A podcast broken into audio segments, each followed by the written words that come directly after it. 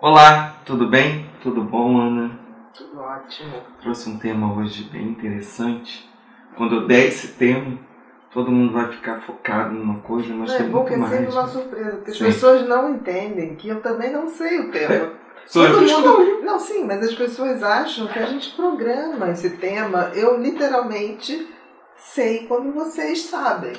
Mas vamos lá. E aí a gente pega. Bem, o nosso tema de hoje, quanto dói as dores das perdas. E quando trago isso, eu quero trazer uma visão um pouco mais holística. Porque quando eu estou falando quanto dói as dores das perdas, as pessoas podem achar que são as dores afetivas, são as dores da perda de um ente querido, mas eu estou querendo dizer sobre tudo. E no mundo de hoje, no mundo do poder, do ter, é, tem perdas para as pessoas que são muito mais do que perdas afetivas, são perdas materiais. As pessoas não estão sabendo perder. Perder no jogo, perder no amor, perder em tudo. E eu jogo essa bola para você aí agora. É complicado, mas vamos lá. Eu acho que a dor de perder é, mu- é compatível é, é compatível com o tamanho do apego que as pessoas têm a tudo. Por exemplo, é, na questão afetiva você pode ter um relacionamento onde você tem apego por uma pessoa. É, na, na questão social você pode ter apego a coisas que te identificam como uma pessoa é, valorosa, como coisas materiais, um cargo, um carro, é, joias. Na questão familiar, você pode ter apego a, a, a, a ter um, um, um, um- como é que se diz? Um, um- esquema familiar onde você se sente é, confortável ou prazeroso, ou que você é muito protegido, blindado. Então, assim, o ser humano não gosta de perder. Né? O cérebro ele interpreta a perda sempre com dor. Onde tem a perda, tem a dor. E eu acho que isso é uma tendência, tanto que a gente fala assim, a dor da perda. Todo mundo fala a dor é, como algo que está perdendo. E no cérebro, realmente, a perda é muito parecido. Quando você perde algo, é, a mesma região que, que sente dor é muito parecida com o que você E aí tem a a gente perda. pode dizer que são é como se fossem os comportamentos é, é como se as pessoas que estão tendo esses comportamentos é, da perda é, se tornam pessoas reativas. Era isso que eu queria dizer, né? É, essa perda, as pessoas eu, eu eu começo a observar que as pessoas são muito reativas quando perdem. Eu acho que as pessoas, no, no mundo material como o nosso, onde as pessoas se identificam com coisas, quer dizer, as pessoas tornam a sua personalidade, parte da sua personalidade está calcada em ter, em ter determinados amigos, em ter determinado cargo. É muito ruim isso, porque quanto maior for essa dependência de coisas externas e pessoas, para a pessoa se sentir seguro, mais vai doer a, a perda. Porque essa pessoa, quando perde alguém, ou perde um cargo, ou perde alguma coisa material, ela vai estar perdendo o que ela julga ser a sua personalidade. Quando não é assim. Então, eu acho que vai depender do tipo de pessoa. E quanto mais a gente tem um mundo materialista, mais as pessoas lidam mal com a frustração. Então as pessoas estão acostumando a ter ganhos e quando elas não podem mais, elas se revoltam, se frustram e como se fossem crianças. Crianças que, não, eu quero, eu quero continuar tendo. É, a gente está, por exemplo, hoje vivendo num país numa crise financeira absurda. É, apesar de todos dizerem que a inflação está controlada, que aquilo está não sei o que lá, não é isso que a gente vê no dia a dia, quem vai ao supermercado, quem batalha, não é isso que a gente vê. E eu vejo as pessoas ainda com dificuldade de mudar seus hábitos de consumo, de mudar seus hábitos é, de se manter naquele patamar para dizer que é alguma coisa e se enrolando cada vez mais. Então, o- a dor da perda tem muito a ver com a maturidade da pessoa. Por exemplo, é, tem gente que não gosta de repetir roupa, né? Uma coisa simples. E aí você vai ver que essas pessoas associam que repetir roupa é como se elas estivessem sendo é, denegrindo a sua imagem. E eu acho que repetir roupa é uma coisa sensacional. Porque é sinal de que Ah, você escolheu algo perceberem, tem a ver com eu, você. Eu, eu gosto de repetir. não, que tem a ver com você. A rainha da Inglaterra repete muito as roupas, né? Então, assim, é a sua identidade, mas não é identidade porque é novo, é porque tem a ver com você. Eu tenho um às minhas roupinhas. Não, mas não é o apego do apego, é, é, é a questão, não é a roupa que te define.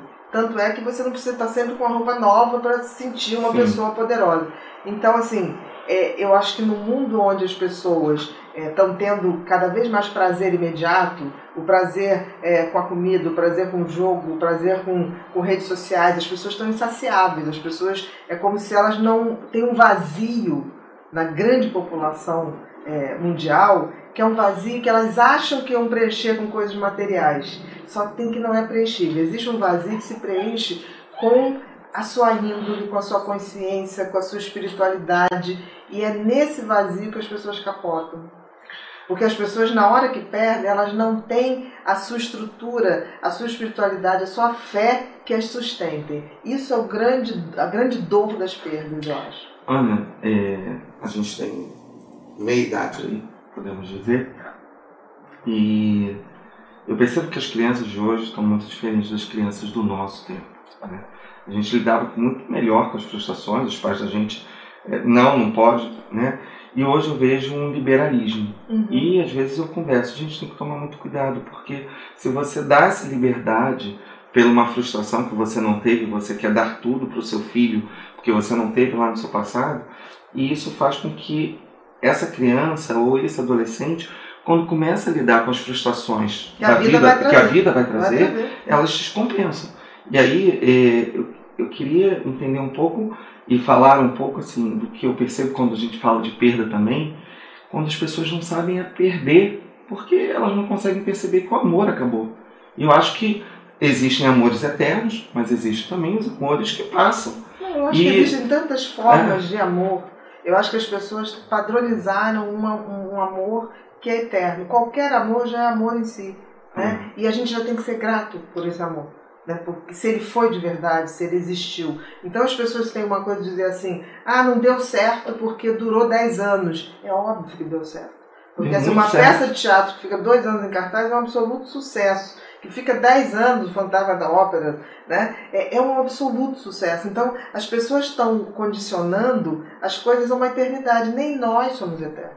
Então, eu acho que, por isso que eu entro na questão da, de um pouco da, desse, desse essa noção de espiritualidade, que eu acho que isso tem a ver com essa dor, porque a gente ainda não entendeu que nós também passaremos. Estamos aqui de passagem. Se a gente não tiver uma visão é, de que isso tudo é um grande teatro e que a gente veio aqui para evoluir, que a gente veio aqui para crescer, para amadurecer e não para sermos satisfeitos o tempo inteiro, é, fica muito difícil lidar com as perdas. Até porque a gente nem admite que no final desse, desse jogo a gente sempre perde, porque a morte ganha. Agora, a morte não é o fim, né? é um renascimento. A gente tem que mudar a e nossa é uma coisa perspectiva. que a gente tem que estar sempre em alerta, né? Assim, porque a gente tem que vir preso a essa matéria, o corpo. A gente tem que entender que é uma passagem. Lógico que a gente dói, a saudade vai ficar de pessoas, de entes queridos que a gente passou, mas fez história e valeu. Só que às vezes as pessoas se prendem ali naquilo, vê o outro sofrendo, mas é mais importante. Essa semana eu passei rápido, posso estar enganado, mas uma reportagem falando de um pai que está lutando, que a criança nasceu já problemática e ganhou na justiça, parece que está saindo dos Estados Unidos para continuar o tratamento em Roma, porque Roma aceitou, o Vaticano vai, vai custear. Então, assim, até que ponto isso não está sendo egoísmo, não está sendo é, é, não entender Olha, é muito difícil. É, eu acho que para um pai, para uma mãe, é complicado, porque pai e mãe não nasceu para ver, para perder filho. Pela lógica natural, é, você é um cuidador, você é um intermediário divino é, de botar uma criança. Então, a luta de um pai e uma mãe, ela é sempre é, legítima.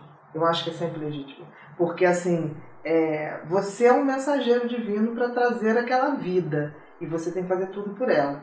Mas eu acho que, num contraponto, eu acho que hoje as pessoas estão tão materialistas que elas não admitem nem perder para a vida. A vida são ganhos e perdas, não tem jeito, né? Então, por isso que eu digo que é, a dor da, das perdas, ela tem muito a ver com a visão que cada um tem da vida. Eu, por exemplo, eu tenho certeza que eu estou aqui de passagem.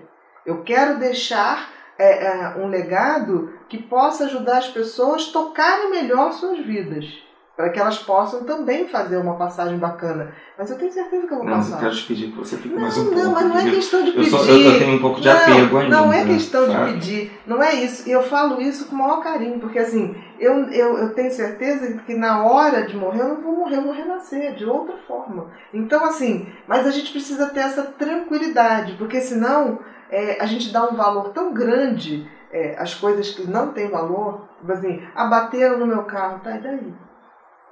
Para mim não tem esse valor. Assim, não tem mesmo. Pode ter aquela mais... dor de cabeça do bater, mas Sim, não é. De, de levar, de, é. de levar para a Mas não pela matéria. Não pela matéria, mas não mesmo. É, é, a última vez que bateram no meu carro, você quer sair do carro.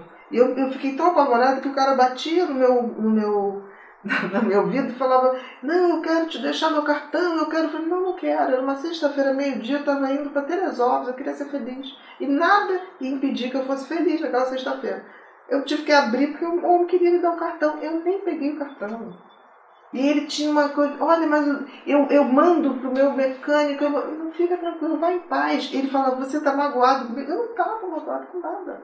Ele deve dar um valor para carro que eu não dou.